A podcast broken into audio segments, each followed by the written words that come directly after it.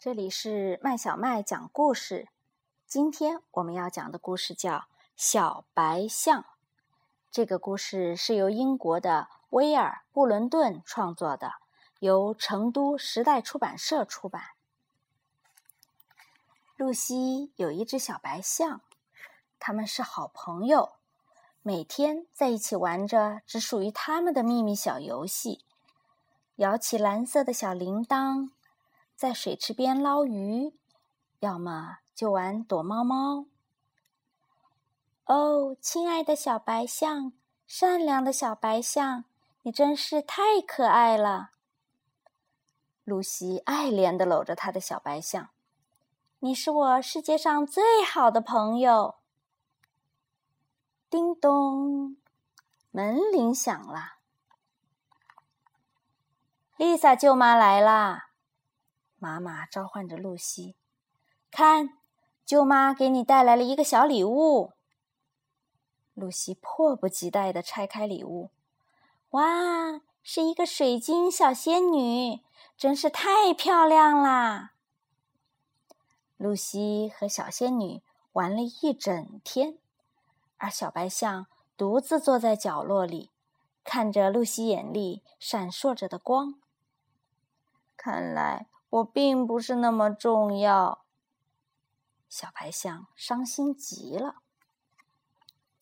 于是，在一个春天的月夜里，星星闪闪发亮，露西正做着美梦，而小白象爬出窗外，攀上树枝，从盛开的苹果花中滑到地上。他回头望望那熟悉的小房间，轻轻地叹了一口气：“我得找到一个适合我的地方。”小白象走啊走，来到了老鼠马戏团。团长惊喜地发现了小白象，便对他说：“我们可以让你变成整个马戏团的明星。”于是，小白象被套上了演出服，开始了表演。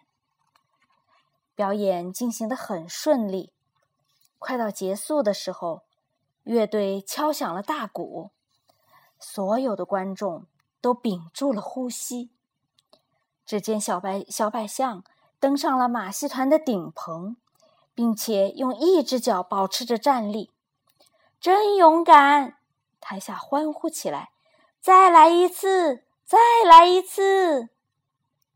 小白象被欢呼声鼓舞起来，大胆的晃动起身子。大事不妙！跟着小白象一起登上顶棚的小老鼠们也开始晃动，越来越剧烈，最后全摔了下来。团长气坏了。这小白象太大了，顶棚哪里受得住它？没多久，在一个月光皎洁的夏夜，老鼠小丑们正在积极排演莎士比亚的剧目，都梦想着能有一对翅膀，真正飞起来。小白象瞅了瞅马戏团高高的顶棚，心想。我得找一个适合我的地方。他忧伤的叹了一口气，离开了。小白象走啊走，来到了一片广阔的海边。海水蓝蓝绿绿，好看极了。还有一艘大帆船，原来是海盗贝尔迪的船。哈哈。我们正需要你这样的伙计，贝尔迪船长吼道：“上船吧，加入我们的行列。”但是，当小白象踏上海盗船的甲板时，大事不妙，整个船都开始剧烈的摇晃，咔嚓作响，竟然开始下沉了。这头象太大了。海盗船长怒吼道：“海盗们都快被颠簸的船甩到海里去了。”后来，当秋叶瑟瑟飘落的时候，海盗们在小船上疯狂的跳着舞，小白象忧伤的离开了。我得找到一个真正适合我的地方。又过了好些时候，小白象来到了一个奔流的瀑布前，只见勇敢的飞行员们正灵巧的在瀑布中穿梭飞行。原来是燕子飞行队。我要召集更多的飞行员，飞行队长说。于是，小白象跃跃欲试，爬上了一架小飞机。大事不妙！可怜的小飞机开始打转，左右摇晃，不断下坠，下坠。飞机终于冒出了滚滚的浓烟。小白象赶紧拉开降落伞，安全落地。冬天来了，在寒冬清冷的月光下，鸟儿像雕像一般静静的伫立。